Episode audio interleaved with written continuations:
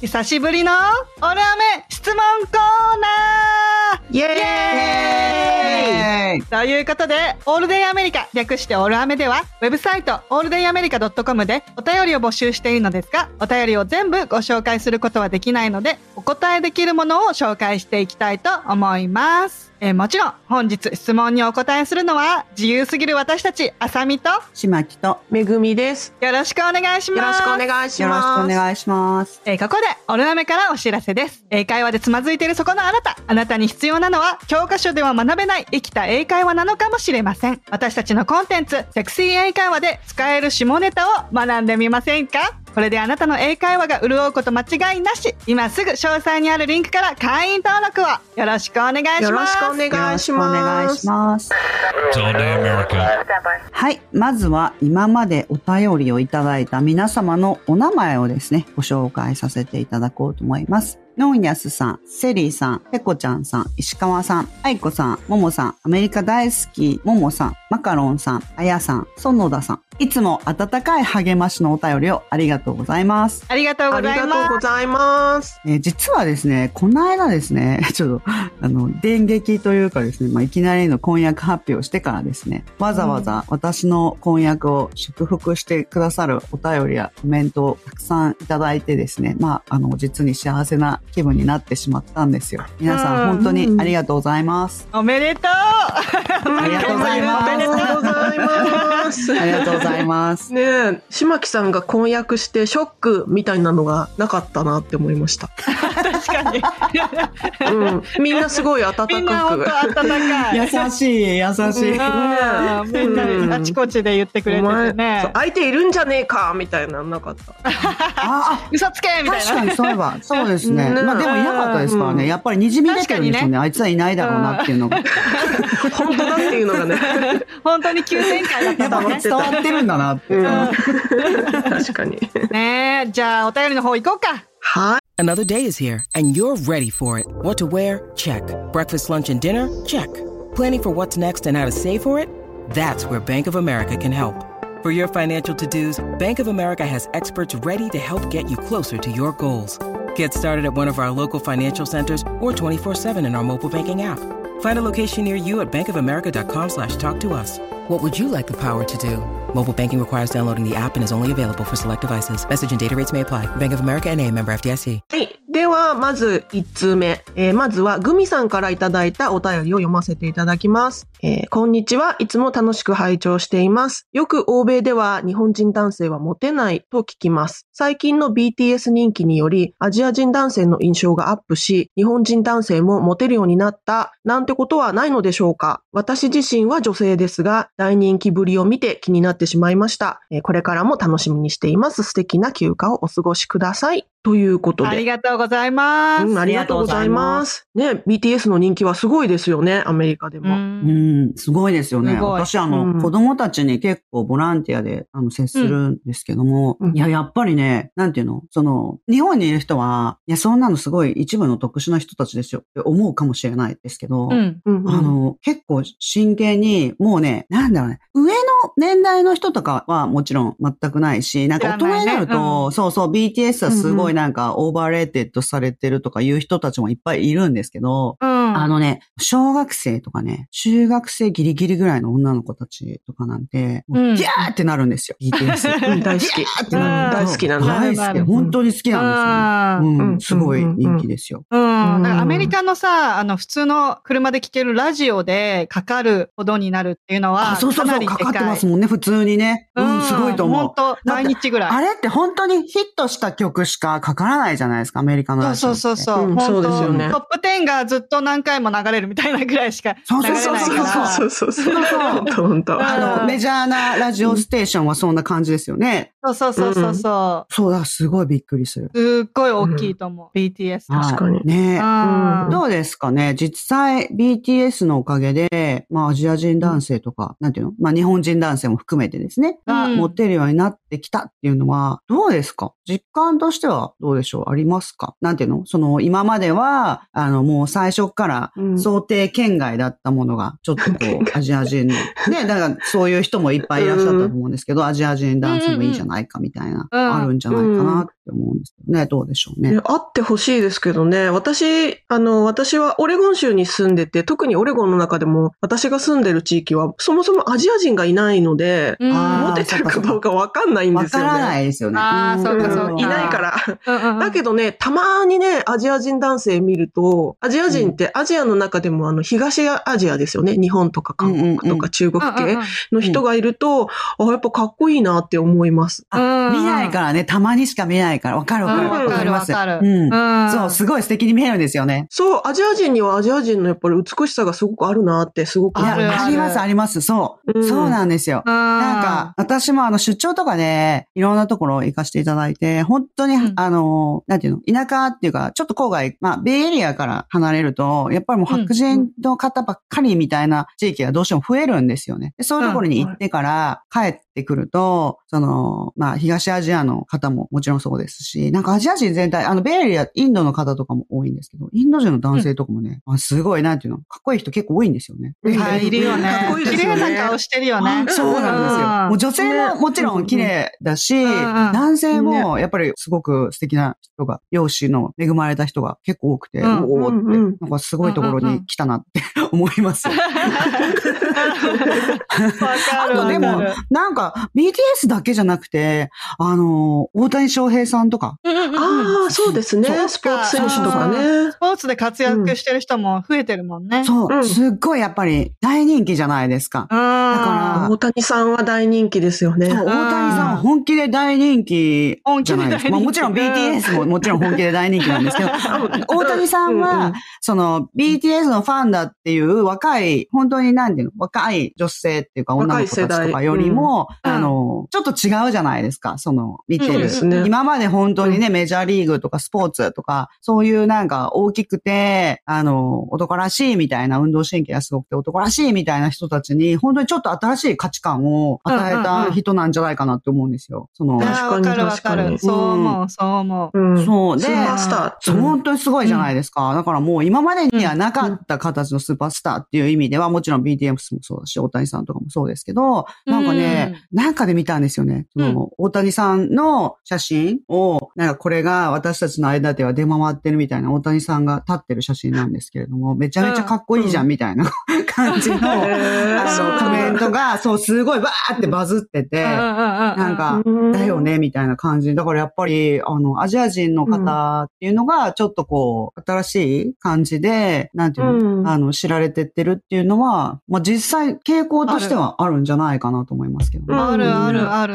うん。なんか、アジア人も、こう、範囲に入ったっていうか、こう、付き合ってもいいとか、そういう範囲に入る扉を開けてくれたのは、そうそうそうそう BTS と、その大谷とか、そういう感じだったよね、そうなんですよ。ね。今までは、もうそもそも考えてなかったみたいなのの、うん。うん対象外だったっていうそうそういう人たちの扉を開けたっていうのはすごいことそうだと思いますね。そうそうそう。なんかうん結局さ、あの、日本でもそうだし、別の国に行っても同じだけど、違う国の人が、その国に来たら、その人と付き合う人って少ないじゃん。国際関係っていうの？その、国際リレーションシップを、あの、やっぱやろうと思ったら大変じゃん。その違う国の人と付き合うっていうのは。だからその、ハードルを超えてまで付き合いたいっていう人がやっぱ少なかったんだよね、多分ね、アメリカそうですね。うん。そうでしょうね。だから、うん。アジア人とか他の人種はもうなんかアウトみたいな感じだったと思うんだけど、うん。本当最近はもうアジア人 OK かもみたいな人が絶対増えてる。うんうん。うん、増えてると思う。そう、ん。南部でもね、うん。結構ほら、私なんかも南部の田舎に住んでるから、日本人も少ないし、そのアジア人自体が少ないんだけど、特に私が住んでるとこはね、あの、旦那と私がほら、アジア人とアメリカ人カップルでしょ？で、はいはい。その、ほとんどいなかったのよ。もう全員、あの、国際結婚カップルの人たちは、なんかお互い知ってるみたいな ぐらいしかいなかったんだけど、うん。なんかね、最近ね、なんかこう、外に普通に遊びに行ったりとかすると、結構ね、見るんだよね。若い子とかでうんもアジア人とアメリカ人カップル、なんかデートしてるみたいなのが、本当目につくようになっって。なんかほら、やっぱ、自分たちがそういうカップルだからさ、そういうカップルとかに目が行くじゃん。うんなんかあ、あそこも国際結婚だとかそういうのが目に入るから、ほんと最近多分コロナが始まってからだと思うんだけど、うんあの、ほら、ニューヨークとか LA からすごい引っ越してきた人とかもたくさんいるの。ああ。ああ、うんなるほど。そうそう。んだからね、国際結婚カップルがね、ほんとどんどんどんどん増えてる感じがね、肌で感じれるぐらい増えてるよ。ああ、なるほどうね。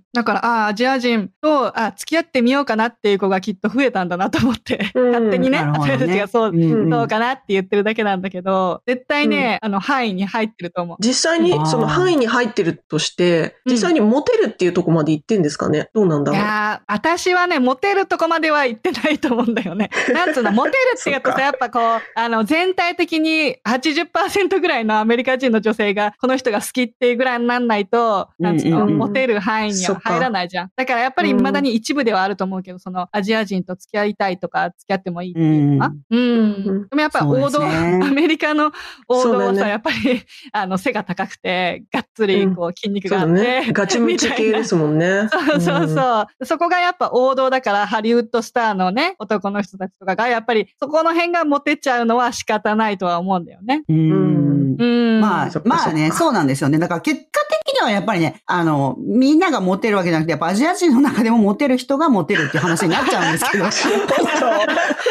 身も蓋もないよ。大谷さんなんかもほら、背高くてガチムチじゃん。そうなんですよね。そそれだし、やっぱりね。もう、もうスーパースターで大金持ちですから、やっぱり、あの、そういう話になっちゃうんですけど。そう、それは、まあ、しょうがない。しょうがないうんうん。だからアメリカ人の女性の王道に入れるタイプってことだよね。大谷はね。うん確かにね。ううん、そうですよね。いやいや、日本ででも、あの、うんあの日本ででもやっぱりモテる人が、うんあの、アメリカでもモテるんだなとは思いますよ。まあ、それは、そう。雰囲気はあると思うよ。すごいん切ない話ではありますけども。うんうんそうそうそうそう。なんか、はい BTS はやっぱちょっとこう、綺麗めじゃん。可愛いみたいな、素敵みたいな感じ。だから、うんどっちかというと、あなんか、彼氏にしたいっていうよりは、あの、見てたいみたいな、うん あのあみんなが好きな理由っていうのがね。うん。なんかほら、イケメンのトップ10に入ってきてるじゃん、そのうん BTS のイケメンが。うん だから、うんみんな、イケメンだとは思ってるけど、その、そういうタイプのアジア人男性と付き合いたいと思ってるかって言ったら、そうじゃないと思うね、私はね。そっか、うん話は別なんだ。付き合うとなったら話は別なんだね。うん、キャーってなるけど、みたいな。うん。アメリカでも、あの、その、やっぱり陰キャの女性っていうのは普通にやっぱりいるわけじゃないですか。いるいるでいるどっちかっていうと、そういうちょっと内気な感じの人たちの心をわしづかみにしたっていう方向性はあるんじゃないかなって思うんですよ、ね。あると思うそれはあると思う。うん。さっきうんの、あの、アメリカ人のそういう、なんていうの、いわゆるなんか、フットボールチームに属してて、金髪のおっぱいの大きい女の人とあの付き合ってそうな人うんみたいな、ちょっとすごい ティピカルな。ステレオティピカルな。なんていうんですか？すごい、あうんの、わかりますよ。なんていうんですか、うんそういう、いかにも、あの、映画の中に出てきそうな、白人のモテる男性、女性みたいな人たちっていうのはまたちょっと違う。逆にすごくコンサバティブなんじゃないかなって思うんですよね。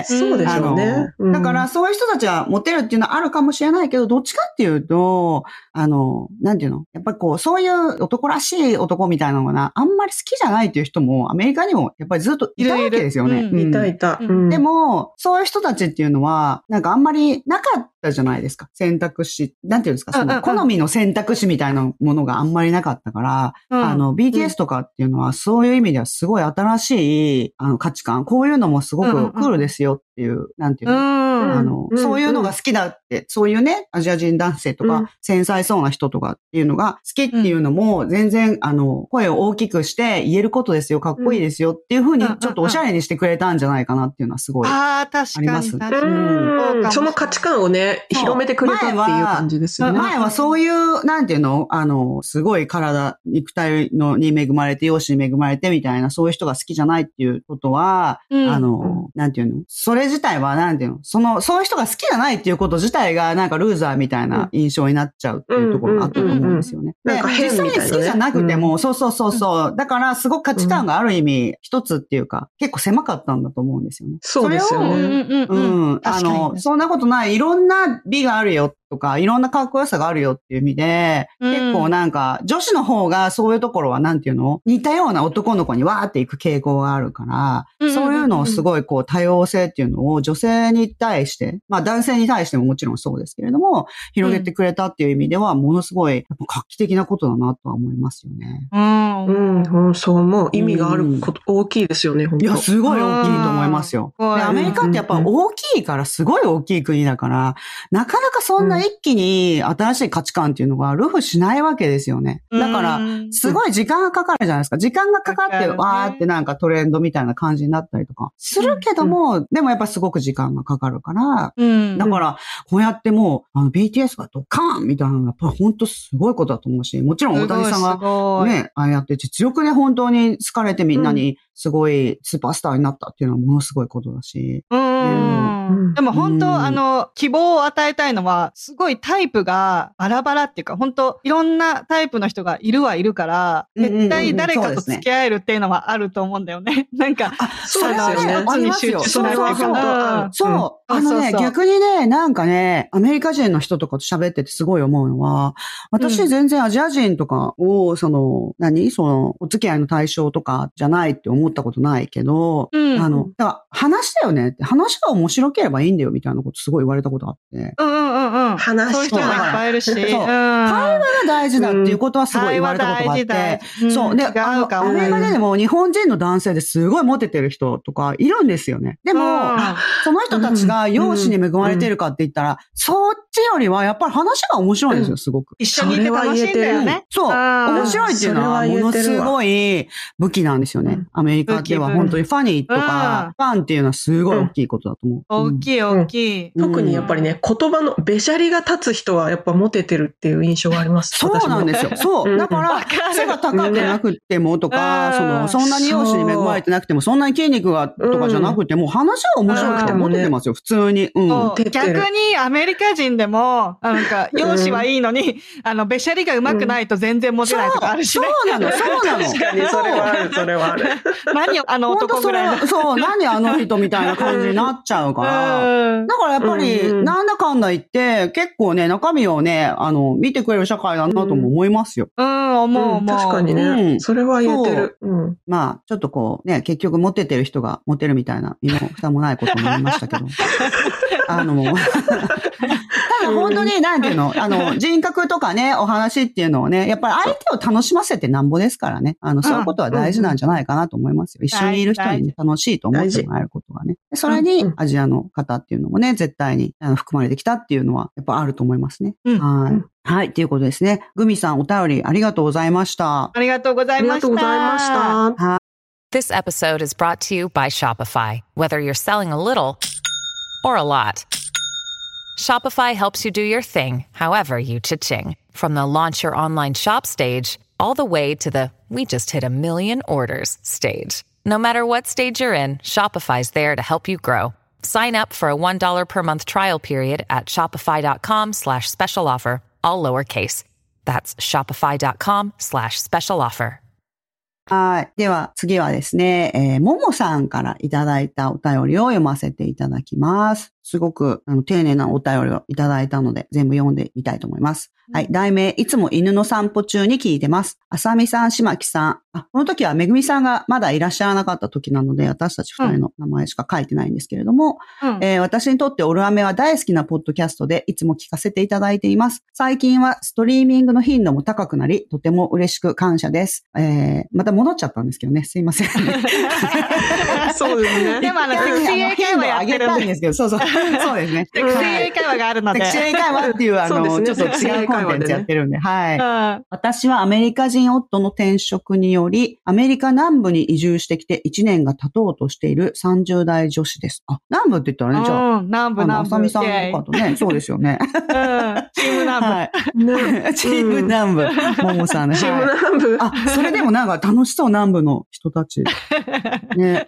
で、うんえー移住してから最初の数ヶ月は本当に本当に心が沈んでいて、鬱のような状態で毎日孤独で苦しい日々を送っていました。あ、そうなんだ。ううんん、最初の数ヶ月はね、大変かもしれないですよね。うんで、そんな中、たまたまオルアメに出会い、いつもポジティブな発言を発信されているあさみさん、とても洞察力のあり、つい聞き入ってしまう発言をされている島木さん。お二人の会話を聞き、心が救われ、今まで一年乗り切ることができました。おお。ああ、すごい。そんなにやっぱりね、やってる方からはね、わからないけどね、すごいちゃんと聞いてくださってる方がね、いらっしゃるんですよね。うん、そんな大したことしてない気がするけど。ちょっと頑張っていかないといけないなと思っちゃいますよね。ねえ、はいありがたい。ねえうんアメリカ人や文化の変なところなど共感できるところもたくさんありました。大げさかもしれませんが、オルアメは私の中では精神安定剤のような存在です。いやーありがとう。ねえありがとうございます。ねうんうん特にエピソード13のお話には本当に励まされ、恥ずかしながらも泣きながら聞き入ってしまいました。おー。はい。エピソード13。あ、外国人だからできること。なるほどね。うんそっか。私の中では神回だと思っていて、特に最後のあさみさんの、あなたにはとっても大きな価値がありますという励ましの言葉には、きっといろいろな方が救われていると思います。最近はこちらの生活に慣れてきたとはいえ、一時帰国をし、帰ってきた後に、また激しいホームシックになってしまい、このエピソードを再び聞き、元気が出ました。おー、そうなんだ。なるよね。ねえ。一回帰っちゃうとね。うんそっか。ねえ。今後も定期的にそのような励ましの言葉を発信していただけると、私のようなアメリカ初心者や夫の都合で自分の意思ではなく移住してきた私のような不安やストレスでいっぱいな人たちにとってはとっても嬉しいです。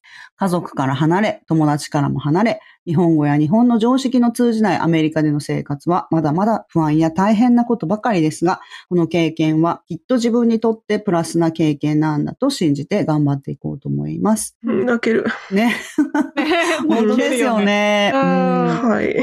今回は感謝の言葉をお伝えしたくメッセージを送らせていただきました。本当にいつもありがとうございます。これからも応援していますし、いつかオフ会などでお会いできたらとっても嬉しいです。ありがとうございいます。やありがとうございます。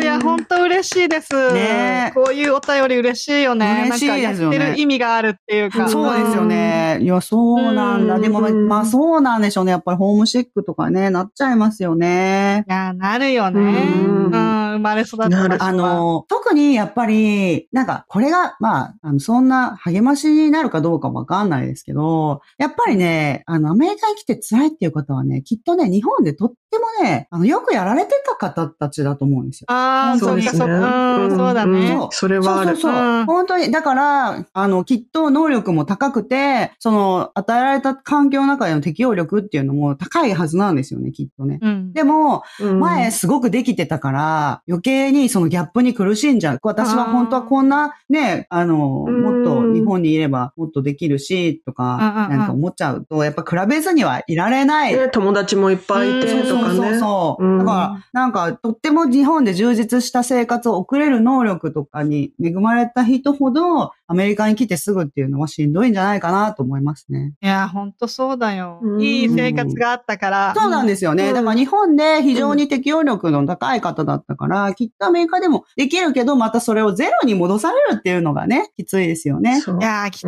いよ。うんそう、もうゼロベースからですからね、本当に。うん。だって日本国内ででも転勤ですとか、その、まあ、出稼ぎじゃないけど、その、うんなんていうの？都会に仕事を求めてやってきてって言って、全然知らない人の中でね、やっぱり同級生とか頼ったりとかして、ちょっと向こうで会ったりとかしないと、そりゃ大変ですよ。うん。うん何事もなんかゼロからやるっていうのは本当に大変だからね。そうそう。だから東京にお住まいに。になった方とかだってね、やっぱり一世代目の方はきっと結構苦労されていらっしゃると思いますし、遠くから行かれた方なんかとかは。そんな感じなんですよね。で、しかもほら、日本でね、夫さんと出会っていらしたんだったら余計にそういうこと想定してないですよね。日本で会って、日本で結婚してたら、もしかしたらとは思っても、うんでも、やっぱり全然実際に住んだら違いますよね。う。うんん、友達もいないし、うん。もうそれは普通のことだと思いますよ。もうね、元気なくなっちゃうと思うけど。う。うんうん私、あれじゃないですか。私もともとオルアメのリスナーじゃないですか。はいはい。聞いてた側で最近回ね、参加させていただくようになりましたけれども、もともとは聞く側だったから、私はこのももさんの気持ちがすごいよくわかります。あ、そうあなんだ。うん、やってらっしゃるね、お二人はあんまり自覚ないかもしれないけどね、やっぱりね、日本語で、しかもあ同じね、アメリカに住んでる女性がなんか発信してくれてるのは、やっぱりね、すごくね、励みになるんですよね。あ、そうなんだ。そうか。うんうんうん。なるほどねで。私も救われましたよ、たくさん。あ、そうねなん本だ。当に。そんなことうん一言も言ってくれなかったね。え、水臭い。水臭い。水木さん。例えば、あのね、お二人はもうアメリカに住んで長いし、あの、うん言葉も堪能かもしれないけど、でもそんな二人でもやっぱりいろんな苦労してて、例えばあさみさんはね、その人身売買誘拐されそうになったとか、あるわけじゃないですか怖いことがうん、あるある。それ、その他にもね、いろんなことがあるから、だからそういう話とか聞くとやっぱね、ちょっと安心したり、あなんか自分だけじゃないんだ、うんこうやって苦労してるのって、って思ったりとか。確かにね、そうかもしれない。だからやっぱりなんかね、あ、慰められるんですよね。自分の他でもそういう人がいるみたいな。うんなんかね、私が教えてもらったのは、辛い時に、やっぱり楽しいみたいな、楽しい気分になるからって言って、楽しいみたいな映画とかを見ても受け止めきれないわけですよ。いきなりそんなことされても。あ そうそうだから、なんか、悲しい時に急に楽しい感じの音楽とか、めちゃめちゃ陽気な音楽とか聞かされても、やっぱりそれを 受け入れるための土壌みたいなものが必要なわけですよね。で、なると、うん悲しい時には、やっぱある程度悲しい音楽とかを聞く必要があるみたいな感じで、うん。やっぱ外ででもそういうことが起きてる。これは特殊なことではないって思うこと自体は結構慰めになるんですよね、皆さんのね。うんうんそうそう、そう思いますよ。やっぱりこのね、うんアメリカに、に限らないかもしれないけど、世界どこでもそうかもしれないけど、やっぱりね、うん自分の故郷から離れて、ゼロベースで暮らしていかなきゃいけない苦労っていうのは、うんそれを経験してる人にかしかわからない部分がやっぱあると思うんですよね。うんで、それをやっぱね、アメリカ住んでるから楽しいでしょとか、アメリカはいいよねって言われると、確かにそれも そうなんだけど、それも事実なんだけど、でもやっぱね、辛いっていうのが、なんていうかな、受け止めてくれる場所が欲しいっていうふうには思ってしまう。うんで、それがねね、近くに友達とかがいればいいけども、それもなかなかね、最初はできないだろこれうし。ね。そうですようん相談できる相手がいるっていうのはすごい大事だったんだなって思わされるようね。ん本当ですよ。大事大事ちょっとでも嫌な、なんていうの、皆さんやっぱ言わないですけども、少しでも、こんなちょっと嫌なことがあってさ、とか、これが辛くてさ、とか言って、うん。いざ打ち明ければ、うん。そうかって分かってくれる人もいっぱいいるんですけど、その、うんうんうん。そこを、それを話すまでには結構やっぱり時間がかかりますよね。うん、そうそうそう。だ結構ほらうん、頑張ってる人ほど、そのなんか人に甘えちゃいけないって思ってると、どんどん辛くなっちゃう部分もあるじゃん。そうですね。うん、だから本うん。当、周りに頼って、どんどんもうなんか、お願いしてそうそう。だからね、だから、ねやっぱりね、我慢しちゃうとね、そのいざ吐き出すときにはすごいその人に依存されてるみたいな感じになって、その人もちょっと負担になっちゃったりとかするから、ややっぱ我慢しないで、うん。ちょっと嫌だなっていう段階で、いろんな人に、いやもう今日こんなことあってさ、ってこれこうやって言われて、いや、やったのよ、みたいな感じのことを、本当に細かくいろんなところで言っていったらあるあるっていう人もいっぱいいますからね。だから。うん。小出しにしてくって感じでね。小出しにそうそうそうそうそう。私もなんそういうこともあか、るよねだんだん、うん、だんだん学ばないといけなかったよね、やっぱり。なんか、最初はためにためちゃって爆発することがあ、そうなんだ。多かったと思そうう。だったんですね。うんアサミックスでもね、そうなんだ。そうよ。そうか、うんそう、アサミックスでもね、こうなんですよ。私でも、そう。こんなアやっぱりサミックスでも、そんな時がやっぱあるわけですよね。で、陽キャパリピのあさみさんでもだからね。ねえ、そう。うんそう、もうすぐ言っちゃうのかなって思ったらね、意外とね、あのアサミックスも我慢するんですよね。そう。だし、あとね、でもね、アメリカに来てね、すごい思ったのはね、アメリカの方ってね、やっぱりね、まあ、なんていうの、日本の方は苦労してないっていうわけじゃないですよ。そうじゃなくて、なんかアメリカってやっぱほら、かなり早くから自立っていうものをすごいこう、促されるから、出ていけうん、家から出ていけっていうところもあるし、そうね。あとね、なんかルームメイトと住んだりしてね、やっぱりね、世間の世知辛さみたいな、やっぱりルームメイトとかと住んで、で、意外となんか人間っていざとなったらわかんないなみたいなことを結構若い時からね、体験していらっしゃるんですよね。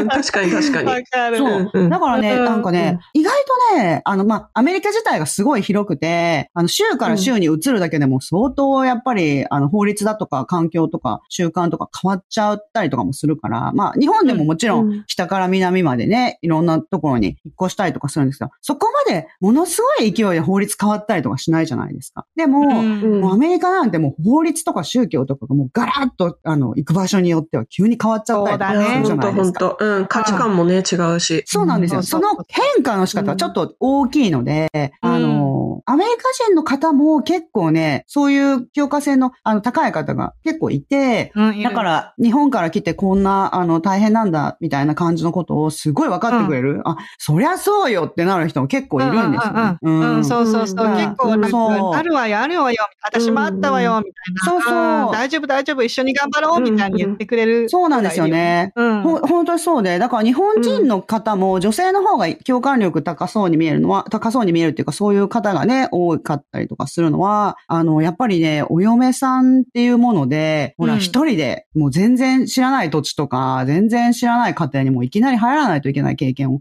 されてる方が、やっぱり男性に比べたらすごく多いわけじゃないですか。ああ、そう。うん。だからそれもすごい大きいかなと思いますよ。その大変さっていうのはちょっと、うん。うん。分かってくれるっていうのはね。うんあそう。まあでも、ももさん本当にね、あの、こんなね、しっかりとしたお便りを送っていただいて、うん本当にありがとうございます。いいや、本当に嬉しい。ね、嬉しい。あの、うんこれから、あの、私たちのね、辛かったエピソードも発信していきたいよね。そうです 最ね初。こんなうん。大変だったんぜだよ、みたいなね。やっていこうかなって。うんあいつらなんか、あの、能天気にやってるだけだなって。いや、実際ね、そういうところもあるんですよ。でも実際能天気にやってるだけのところもいっぱいあるんですけれどもね。うんうんうんでも、やっぱり、そうですね。でも、うんやっぱ、あさみさんがそうやって、あさみさんでもそうやってすごい我慢しちゃって、いう時には、爆発しちゃってたっていうご経験がね、やっぱり、こうやってちょっと喋っててもそんなことが出てくるぐらいですから、やっぱり皆さんね、うんそれぞれね、あるっていうことをね、あの、まあそういうのがなくてね、ずっとね、能天気にやってられる方がね、逆にかっこいいですよ。でも、あの、そうじゃないっていうところも、あの、うん本当はね、別に、みんな普通の人間ですから、そうじゃないですよっていうところも、うん、出していけたらなと思います。私たちも弱いんですよってとこ、もう垂れ流していくよね。あそうです。垂れ流してそれはでも本当、いい表現だと思う。もう、あの、せき止められないみたいな、我慢できないみたいな感じ。うんうんうん隠すもんないから。はい打ち負けそうそうそう。そうですね。うん無駄になる経験なんてありません。あなたの存在は誰かの宝。辛い時はどんどん甘えて自分に優しく。恩返しはいつでもどんな形でもいいです。うん。できるようになったら返しましょう。大丈夫。はい。大丈夫、大丈夫。大丈夫本当に大丈夫。あの、アメリカ的な、あの、大丈夫、大丈夫みたいな感じになっちゃうんですけど。大丈夫だぞそうそう、本当に。大丈夫です。No worries うんみんな一緒。うんみんな一緒。そうですね。うん。はい、そういうことですね。ももさん、あの、非常に温かい、心のこもったお手紙をありがとうございました。ありがとうございました。ありがとうございました。はい。グミさん、ももさん、貴重なお便りありがとうございました。ブルアメ質問コーナーでは、皆さんからいただいた質問にお答えしていきます。ウェブサイト、alldayamerica.com のお便り箱までお気軽にどうぞ。皆さんからのリクエストなど、いろいろな形でのご参加を3人一度楽しみにお待ちしております。その他、Apple Podcast、Spotify、Voicy、YouTube などでレビューやコメントを残していただけたら嬉しいです。オールデンアメリカ1日3000は毎週金曜日の配信です。このポッドキャストが皆様の楽しい一日を過ごすきっかけになれたら嬉しいです。お相手は私めぐみと、しまきと。あさみでした。では次回のエピソードもお楽しみに Have a good day! Yep, it's all day America. They're breaking in again.